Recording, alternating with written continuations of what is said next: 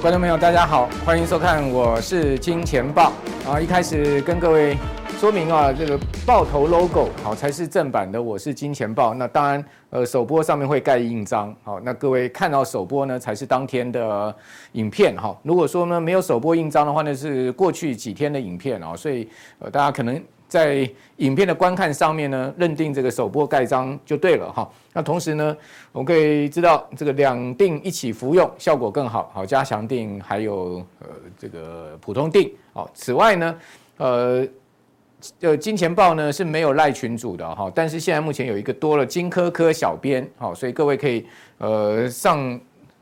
脸书官网哈去搜寻金科科小编呢，加上他的好友，哦这样子就可以跟金科科啊。好，来对话了，对，互动对话，哈，好，那另外呢，就是现在目前，呃，YT 啊，哈，都有这个所谓的超级感谢抖内，好，大家可以在。呃，观看影片的时候，这个捐献一点啊，这个抖那一下啊，或者是说呢，呃，不是首播影片，现在也可以用超级感谢了哈。据我知道是这样子。那当然，认定我是金钱豹的粉丝团，FB 的独家幕后花絮，全部都会是在官网上面哈，脸书的官网上。啊，这我想大家老朋友都知道了。现在相关的这个不断每天都在重复跟各位报告。好，那今天台股呢，加权股价指数哈是上涨了一百五十七点，把昨天跌掉的点数几乎是。把吃回来，而且还更多了哈。但是呢，各位可以看到一六六七零啊，离季线啊，大概还有一百三十点的空间。哦，昨天大概差不多三百点的空间，好跌下去。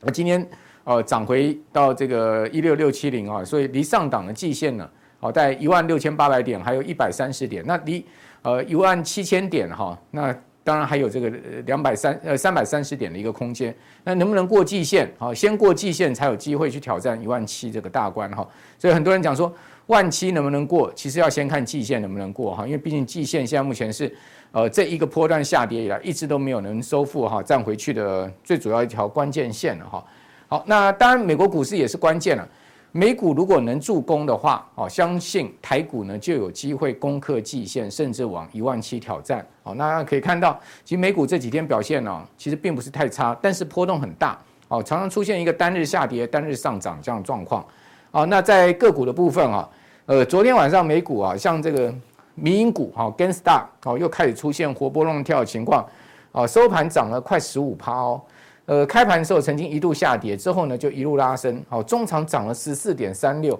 好，所以说是不是这个风险模式又开启？我们一般讲这个 risk on risk off，好，就呃风险开启模式，就是代表说大家这个比较勇于敢进场买股票了，哈，这个风险模式开启。好，另外我们从比特币也可以看到这样的现象，哦，比特币呢先前呢出现了前一个交易日哦大跌的一个状况，哈，从呃一万三万一千这个比特币呢跌到了。这个两万九都跌破哈，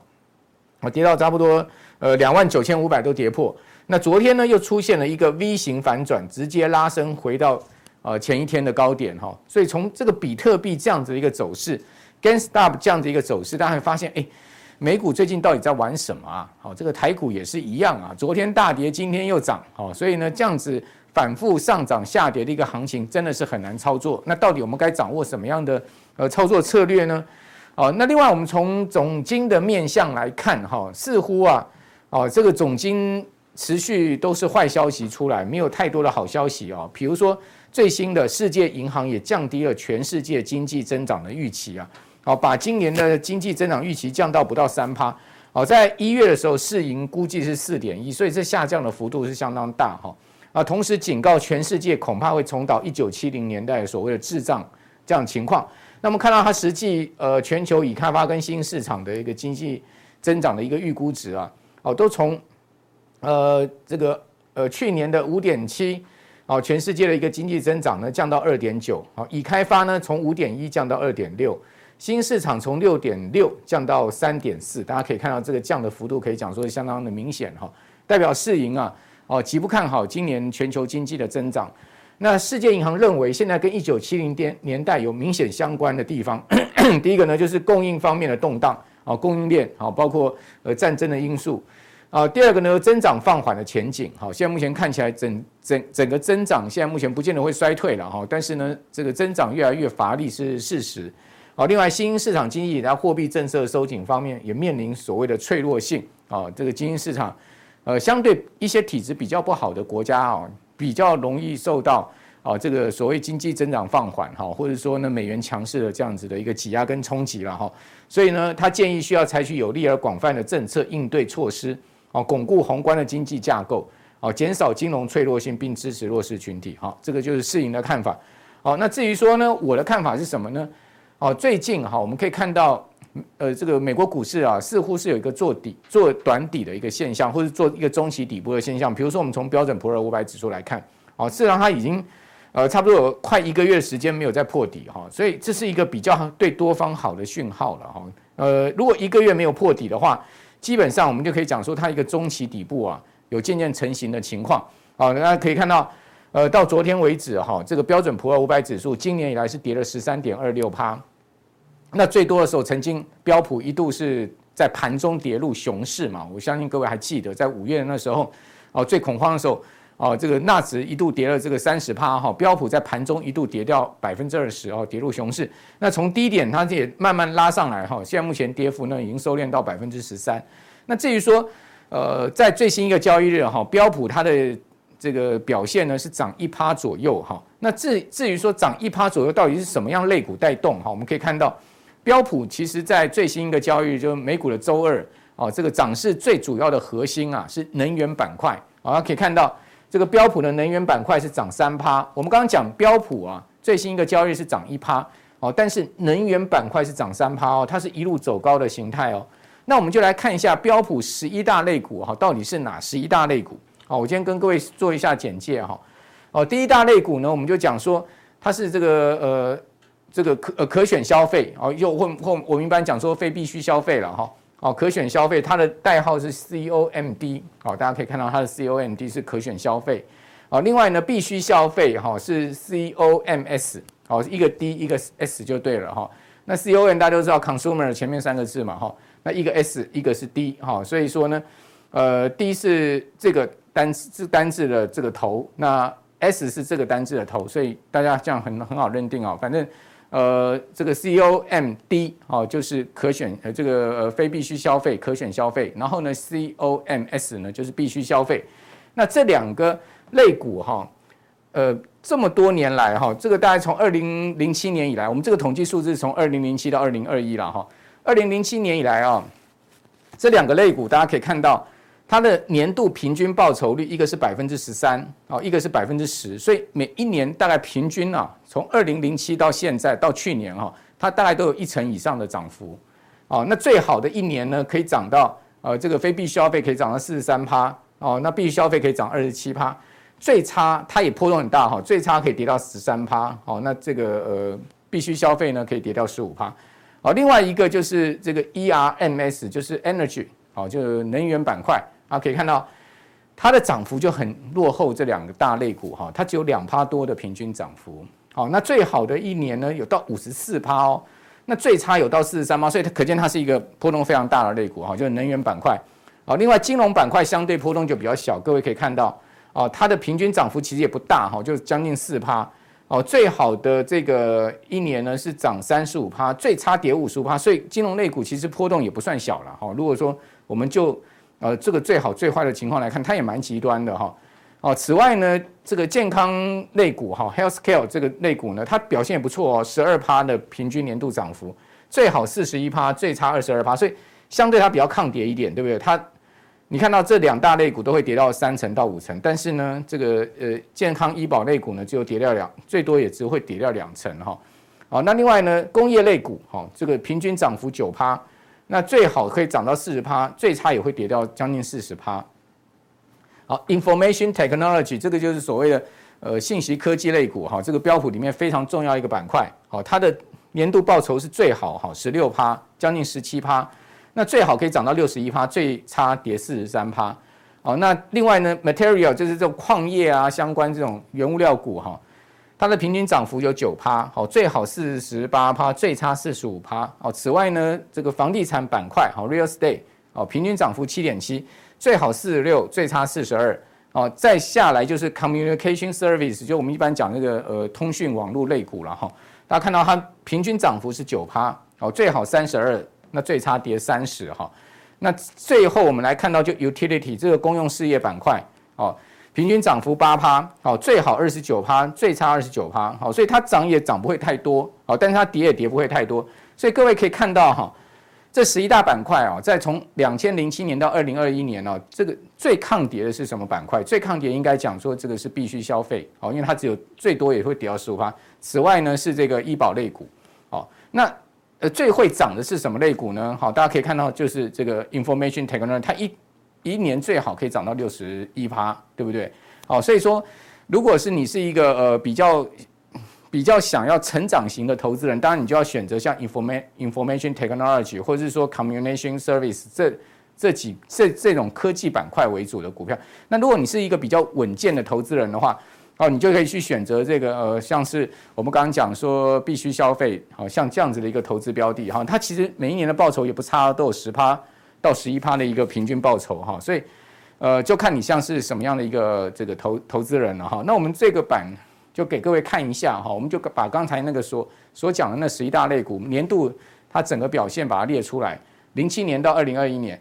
那我们看去年，去年表现最好是能源版，好，它涨了五十四趴，啊。那这个 information technology 哈，它只有涨三十四趴，所以是远远落后能源。第二名呢是房地产，是六四十六趴。第三名呢是金融板块，是三十五趴。好，那 S M P 五百指数去年全年涨幅是二十八趴。好，那我们来把这个二零零七年到二零二一年全部把它做一个统计的话，所有类股里面涨幅最大的是 information technology，它总共啊这个零七年到二一年哈，它总共涨了。百分之九百三十八，九倍，好，九倍，所以说长期投资还是有一定的价值哈。股市一定会波动啊，那你如果把时间拉长哈，再往未来的十年看，好，你到底该投资这十一大板块哪一大哪一个板块呢？就给我们这个观众朋友大家自己去挑选了哈。那我们来看一下哈，这个能源板块它其实很极端哦，零七年到二一年，它不是最好就最坏，好，大家可以看到这个绿色。常常啊，这个出现在最上面哈，但是呢，它也常常出现在最下面哦。所以说，如果是一个呃长线投资人的话，我就比较不会建议去投资能源板块，因为它波动呃极端性非常的大。那如果你是一个长线投资人，你可以投资什么呢？各位可以看到，information technology 它就常常连庄啊，是表现最好的年度啊，但是呢，它不会到最坏哦。大家可以看到，它不会到最坏。那即使这个表现不好，它也是在中段班。哦，所以这一大类股倒我觉得是一个不错的这个长期可以定时定额啊，哈，或者说你是一个纯股型的投资人，哦，去做这个投资参与的哈。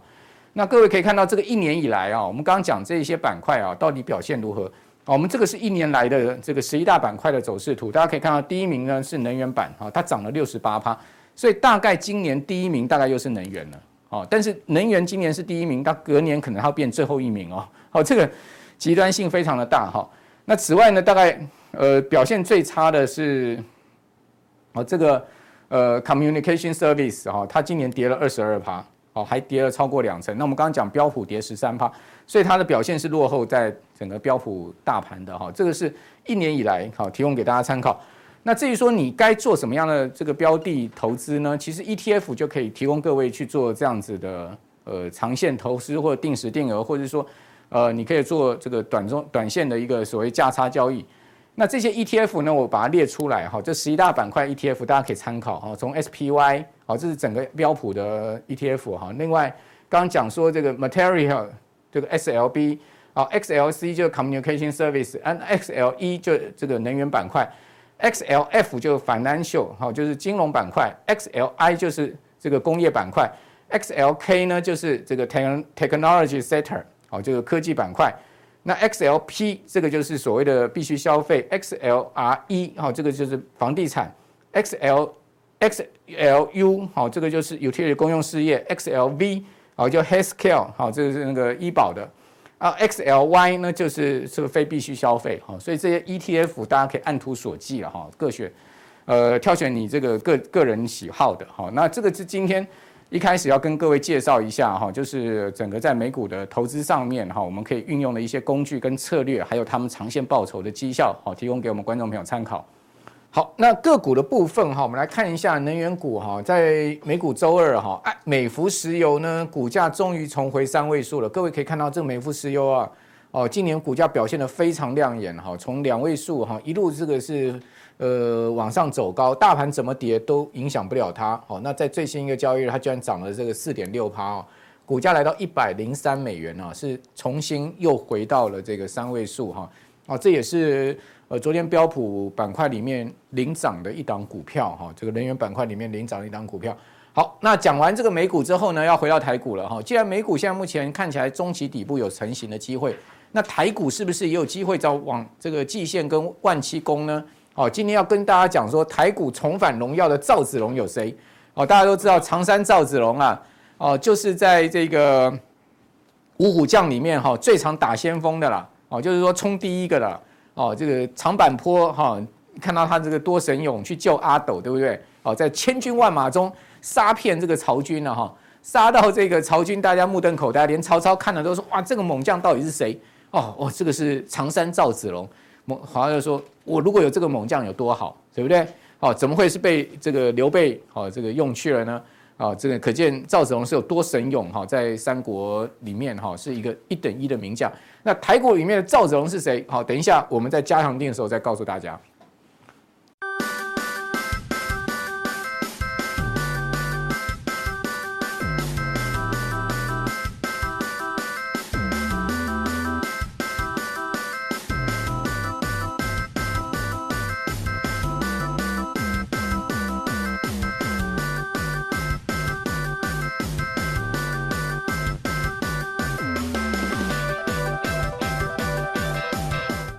欢迎收看，我是金钱豹，我是赵力。好，那我们来看一下哈，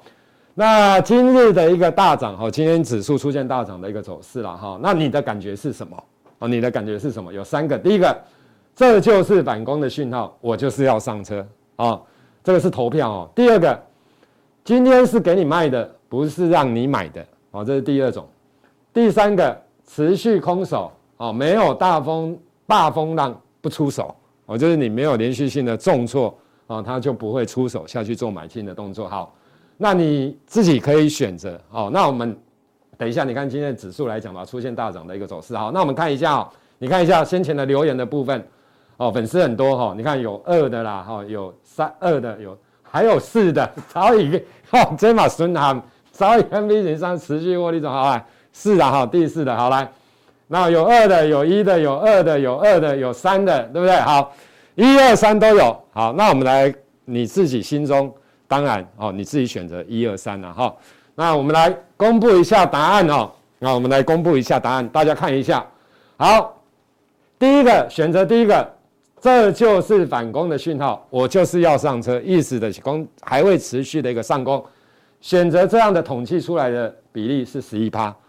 第二个，今天是给你卖的，不是让你买的。选择这个的五十七趴是最高哈。第三个来讲的话，持续空手，没有大风浪不出手，有三十二趴。哦，所以真正比较乐观的，就是要上车的，大概只有十一趴了哈。那其他这三个、这两个来讲的话，接近哦九成的部分，相对上来讲都是比较谨慎保守的哦。所以爆粉们啊，是谨慎来面对。哦，目前的盘势跟未来啊的一个走势的一个分析啦，哈，我想是这样的情形。好，那我们先来看美股的部分哦，在今天盘前啊，在今天收盘之前哦，其实期货电子盘的部分都出现下跌，然后呢，就一开盘之后，四大指数的部分突然之间哦，砰，全部都往上哦进行 V 转，往上来进行 V 转了哈，就现货开完盘之后。期货的部分都出现了大涨的走势，这包含了道琼、纳斯达、标普跟罗素两千哦，都出现了强涨的一个走势。好，那现在大家当然会，其实还是很纳闷呐，哈，就是说这个地方到底哦，整个指数来讲，这个地方的整理完完之后，再往万七甚至于半年线、年线啊来进行挑战的机会比较大，还是说这个地方哦反弹结束完之后？会再往下来进行回撤的一个动作，我想这是大家所关心的。那当然，因为大家关心这些哦，所以我要等一下，我们会针对我们的研判啊来跟大家进行说明啊，让大家来进行参考。好，那我们先来看一下啦哈，就是说六月七号美国亚特兰大的费的哈，你来看一下，本来预估的大家都知道哈，美国的第一季的经济成长率来讲的话是负值，哦，是负值。那当然它是季，哦，它是季的比较啦，哈，季的比较不像台湾，台湾的 GDP 的部分来讲都是以 YOY 做比较，那美国的部分来讲的话都是 QOQ，哦，QOQ 的部分来做比较，然后再把它转换成年年率的部分，哦，就是季的一个年率的部分呐，哈，我想这个跟我们的哦是不太一样的，他们他们的。哦，基本上来讲就是用 QOQ 的一个角度。好，那你来看一下哦，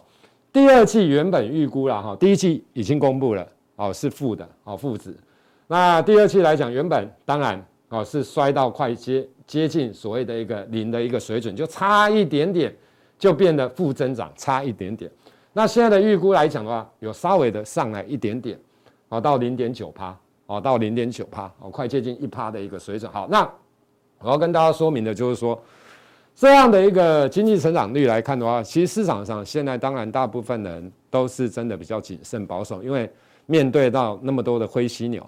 不管是通膨哦，不管是未来的经济有可能成长趋缓，甚至于衰退，或者是疫情，或者是俄乌的战争等等，其实现在确实蛮多的一个灰犀牛横亘在我们的前面。那这些灰犀牛到底是？未来它会陆续的散去，还是说其中有一两只会冲向我们？假如有其中一两只会冲向我们，那当然就是麻烦的一件事了哈。那一样的，等一下我都会来跟大家报告。好，我们对于盘市的一个看法跟分析的一个部分。赵立哥，赵立哥，哎，我想要请教一下哈，就是说每次台股反弹碰到季线就会做反压，嗯，然后昨天的量啊又缩到一千九百亿以下，那这是反弹的尾声吗？可以请你帮我们解释一下吗？好，来，没错，好，等一下我来跟大家进行报告，好，来，好，那我们先来看，啊、未来的一个盘势的一个分析的部分，好，其实我们先回答阿伦斯基的问题了，哈，当然从价量的一个角度来看的话，其实昨天的量呢是非常的小，那今天的量呢有稍微放大，不过还是不到两千一百亿，以这样的量能来讲，其实还是小。那均线的部季线的部分来讲，就是季的日均量来讲，目前大概是两千六百亿。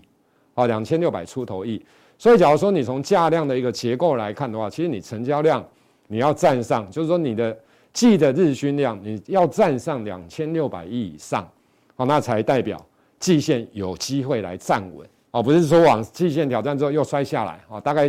假如说就价量的结构来看的话，其实是如此啦。那假如说一样维持在两千亿附近，这个状况其实是低量的，这样要攻过去季线，其实难度。说真的非常高，纵使攻过去，很容易出现拉回的一个走势。哈，我想这是就，那当然季线、半年线、年线目前都是下滑的一个趋势了。哈，我想是这样的一个情形。好，那另外一块来讲的话，其实我跟大家报告，这一段时间以来，哦，其实市场的信心当然它陆续的在恢复当中。那其实就如同之前我们所提到，其实我记得我大概一个月前啊开始重新来这边录。再来的时候，其实前几次我都会跟大家报告，这个大盘其实它就是如同遛狗理论一样啊，因为股价已经先大跌了一段，可基本面没有那么的差，所以它会酝酿一次啊，比如像说时间波的反弹，或者是一个空间的一个反弹。其实目前来讲，它就是进入所谓时间波跟空间波的一个反弹。那反弹完之后，当然啊，等一下再来跟大家做说明。所以在这一段时间，其实市场的信心。它是恢复的，恢复的状况之下，那当然现在你要去挑战季线，或者是往万七，或者是更乐比较乐观的人，他认为有机会往一万七千二、一万七千三，就是半年线、年线来进行挑战，会不会是这样子？其实很重要的，本周五的 CPI 是重要的，好，本周五的 CPI 的部分，因为目前预估的 CPI，哦，YOY 的部分，然后大概是八点二趴的水准。假如说真的，我们用一个比较夸张的数字，假如公布的数字市场预期是八点二趴 Y O Y C P I 的部分，假如公布是七点五趴，那你觉得会怎样？肯定是大涨嘛？什么什么季线，什么万期，对不对？那个都不是去，那个都不是重点了，搞不好半年线都不是重点了。大家懂我的意思吧？可是当然那个机会是非常渺茫的，好，非常。那万一，因为我们举例有时候要夸张的一点，让大家了解。那假如说真的往八点五以上冲，冲过了三月份的高点，那你说这个大盘搞不好连破底都有可能啊！大家懂我的意思，就是说，所以礼拜五的 CPI 相对上来讲当然是重要的。那在公布这个重要的一个经济数据之前，指数也谈到这个位置，所以我相信礼拜四或礼拜五，就未来的这两天，其实量能大概都会是呈现跟今天大概相两千亿上下的一个水准。所以你可以看到，昨天为什么量缩？因为已经接近了。今天为什么量也是这样子？我相信明天，我相信后天，其实量能大概也是这样子，因为。大部分的人都在观，在等待 CPI 的开牌，大家懂我的意思吗？好，我讲是这样的一个情形。好，那只要回到台股的，其实美股现在也是一样哦。美股的部分来讲，其实现在也是反弹之后进入整理哦。其实台股的部分今天虽然涨了一百多点，可台股也是一样。其实你看现形这样上来之后，其实最近哦这一个礼拜都是陷入整理的格局。好，那回到台股的部分来讲，人气指或指数的关键，当然。半导体的权值股，IC 设计，你像今天当然台积电、联电相对表现比较强，IC 设计的部分有联发科啊，那另外还有部分的车用啊，或者是今天比较强势的，就是在货柜的部分等等，这一些就是指数能不能往上冲的关键啊，那也是人气很重要的一个指标，所以你观察啊，就观察这几个重大的一个族群，那短线的压力当然在季线啊，那支撑的部分，这个是就短线上而言哦。那就五月三十一号低点，你可以看到昨天其实一度跌破一六四九三的低点，可是收盘重新站上之后，今天刚好美股的上涨，再搭配啊，今天收盘的美股的上涨，再搭配公布的五月营收，有些数字像联电啊是创下连续创下历史新高的一个水准等等，就有些的数字其实是不错的，所以带动了今天的一个指数的一个上涨。那刚刚有提到二六一七亿是季的日均量的部分，好，那你要成交量要放大。那有望挑战季线或万七，或者是更高。那当然还是在主轴，还是在 CPI 的部分。好，那我给大家一个建议，就是说目前来讲的话，其实你的持股比重一定要控制好，哦，一定要控制在维持在相对低的持股比重，哦，维持在，因为假如 CPI 公布真的比市场预期来的好，就是说啊，真的不是八点二，我们讲一个数，比如八好了，那有有可能哦，这个指数就会往万七哦来进行所谓的挑战。那当然，在那时候哦，你现在先控制好你的低的持股水位。假如真的好想要再买，搞不好公布完 CPI 之后不错哦，那市场的信心也不会，基本上也不会只有一天的恢复了哈，应该慢慢有一小段时间的一个恢复。好，那等一下再来跟大家讲。所以在 CPI 公布前，我觉得啊，你的持股比重相对哦就控制维持在低的一个持股比重的。赵立哥，我还有一个问题想要问哈，就最近那个。美国的投行啊，花旗、巴克莱对原油的预测突然由空翻多，然后高盛由第三季就是它对于原油的调整上看到一百四，那这这这个对通膨的冲击是否雪上加霜？啊，你又怎么看呢？对，没错，我想目前来讲的话，当然油价的部分哦，其实我跟大家报告哦，大概油价其实多空看法都有啦。哈，我们大概讲。几个东西哦，第一个来讲，小你认为哦，他们认为真的全球未来的景气不是只有成长趋缓，全球的景气是会出现衰退的状况之下。其实我跟大家报告，油价之后的走势会怎样？在未来了，哈，不是说短时间。假如真的全球景气出现了衰退，大家预期真的会衰退了，我跟大家报告，油价肯定是大跌啦，油价不会是大涨。那为什么现在的油价还会是大涨？是因为大家大部分的人。啊，虽然有的人认为未来的这一年，哦，就未来一年到两年这段时间，有可能经济会出现衰退，可是毕竟真正预预预估经济会衰退的百分比的部分，大概也只有三十到三十五趴，就是说大部分的人还是觉得未来的一年到两年这段时间经济来讲的话是不会衰退的，所以才有这样的预估啦。假如真的会衰退，我就说，假如短时间之内经济就会出现衰退，我跟大家报告。肯定油价是大跌。其实你去观察一下，零八年就是这种现象，对不对？当油价一桶涨到一百四十几块的时候，其实原物料的部分大概是这样。所以，所以现在景气的部分确实面临到一些的麻烦，就是说，当景气在成长的过程当中，来到景气的高峰的时候，开始出现由高峰要往下的那一个阶段的时候，你有没有发现跟这一次有一点点类似？开始跌的是什么？开始跌的是成长型的股票，尤其是本益比高的股票，做梦的股票。我们不要说成长型了，我们应该是说本益比很高的哦，做梦的股票。其实美股这一大段时间以来，不是这个礼拜，不是这个月，是大概最近这三个月或半年，大概这三个月有。你去看美股跌最重的都是什么？都是 Space 的股票。什么叫 Space 的股票？就是借壳，就是如同台湾借壳上市的股票。因为这些公司基本上都是亏损的，很难得是赚钱的。就像台湾借壳的一家公司 Gogoro 去美国挂牌的，其实也从高点崩盘了。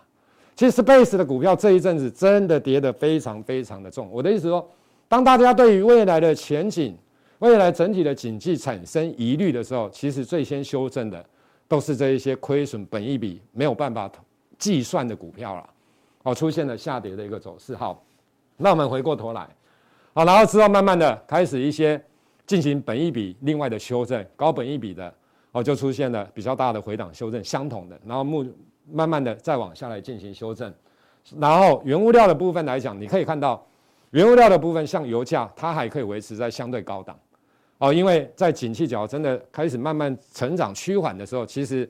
有一些的原物料，尤其是油价的部分，因为有一些资金它还是会去玩这些。所谓的原物料的部分，所以它可以维持高档。可是当股票真的下来之后，产生了景气循环不好的状况之下，最后头来，其实油价还是会重挫了。好，所以我想意思应该是这样。所以他们这种看法，以我来讲的话，我的研判就是认为，他们觉得短时间之内经济不会是衰退的，所以他们才认为油价会涨到一百四，并且他们认为应该是认为现在的景气是从。高点已经慢慢的开始呈现所谓成长趋缓的一个情形，我想这样的解释大家应该是了解了哈。谢谢兆立哥。好，谢谢。好，那我们来看一下，好，刚刚的解读，好来，其实这些的这六大指标，在我们重新再来这边上节目的时候，其实都跟大家讲过，美元指数在那时候真的跌下来，对不对？那另外的，你看看费氏指数也是相同的，美国十年期公债殖也是下来，对不对？比特币那时候崩下来之后走稳。那时候我就跟大家讲，其实这个大盘它真的会反弹。那谈到这个阶段，为什么会陷入整理？你可以看到，美元指数又慢慢的开始弹起来，美国十年期公债的殖利率又慢慢的开始涨上来了，似乎状况又不太一样了。好，那恐慌指数是还没上来。那恐惧贪婪指数来讲，从最低的六到现在的三十三八是有比较好一点点，可是还是恐惧。我的意思是，就是说，现在市场不是那么的恐惧啊，对于投资的部分。可是现在有的指标，它是稍微不像之前那么乐观，它是有一点点倾向于比较谨慎的一个方式。所以整体来讲的话，所以我才会跟大家讲，这个地方来讲，好，在这个地方来讲，我觉得持股比重，说真的，要相对上来讲，你留你睡得着觉的部位，好，我想就可以了。好，那等到 CPI 的一个公布完，好，那刚才所提到的。其实这个地方，因为取决于 CPI 啦。其实反弹是不是结束啊？那就要看所谓的 CPI 的部分。好，那其实我跟大家报告，在之前来讲的话，哦，一些开始，比如说一开始的时候，这一波的反弹，当然也搭配了 Fed 的态度有软化，因为在之前有一些官员跳出来喊话，说九月份有可能会暂停升息。可是慢慢的，现在大家又觉得这个几率已经变得很小啊，因为你从 Fed Watch。啊，就是预测未来利率的这些期货来做观察的话，似乎慢慢的又变成鹰派了，没有最鹰派啦，可是已经跟之前的最鹰派的部分来讲，大概只有只差一码的一个水准哦。所以现在来讲，其实是蛮鹰派。所以当然你可以看到十年期公债殖利率也开始慢慢的上来。那另外一个就是比如说像微软、特斯拉等等这一些，相对上来讲哦，出现了利空不跌的现象，所以也带动了市场的一个信心。那经济数据的部分好坏参半，其实我跟大家报告，像这一周，其实这一周还是有一些经济数据公布，下一周也是。其实你只要观察哦，比如说像 PMI 啦，好等等这一些，或者是像 CPI 啦，好等等这一些比较重要的啦，因为有些数据太纷乱了啊，因为你可以有时候这个数据公布出来之后哦，比如说像 PMI 好了，好，大家有的有两派解法，对不对？假如它比预期来的好，大家有一派觉得。比较悲观的认为它会升息，会更鹰派。那比较乐观的，他会认为经济降温，有可能升息不会是那么大。其实说真的，这很难去判断啊。哦，那相对上来讲，CPI 它是比较好判断的。那目前来讲的话，就是在这些东西当中，不管是预测预测未来经济的，其实都是在互相拉扯。哦在互相拉扯了哈。因为比如说像 PMI 好优于预期，到底你要怎么去解读它？这个说真的是蛮难的一件事啊。所以在彼此拉扯的状况之下，其实这个大盘它不容易出现连续性的一个大涨的一个走势。以现在那好的一点就是企业的财报陆续的进入尾声，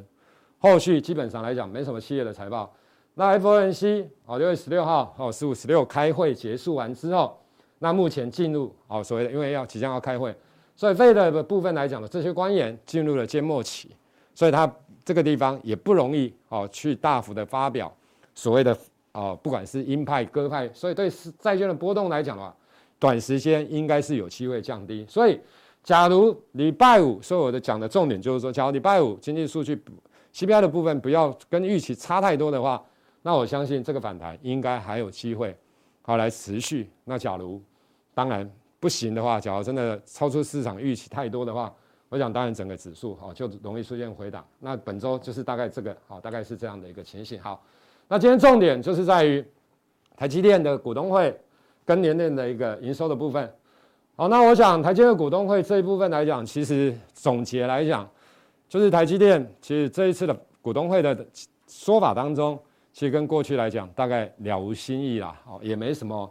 太让人家嗨的嗨的一个情境啦，哦，因为其实大概都差不多了哈，就是营收预期大概就成长三十八附近的一个水准，那迎接未来几年的一个挑战等等的哈，我想大概是这样的情形。那不过他们刘德音有讲一句话啊，其实投资台积电你要用长线的角度啊，你尽量不要去好但。关心它的一个短线上价格的一个波动了。假如你真的是长线的一个角度来做投资的话，我想你可以用哦所谓分批买的方式了哈。等到遇到比较系统性风险的时候，真的连续性重挫的时候，我想你可以分批哦去做布局的一个动作。那联电的部分来讲的话，其实营收啊连续八个月创下了历史新高的一个水准。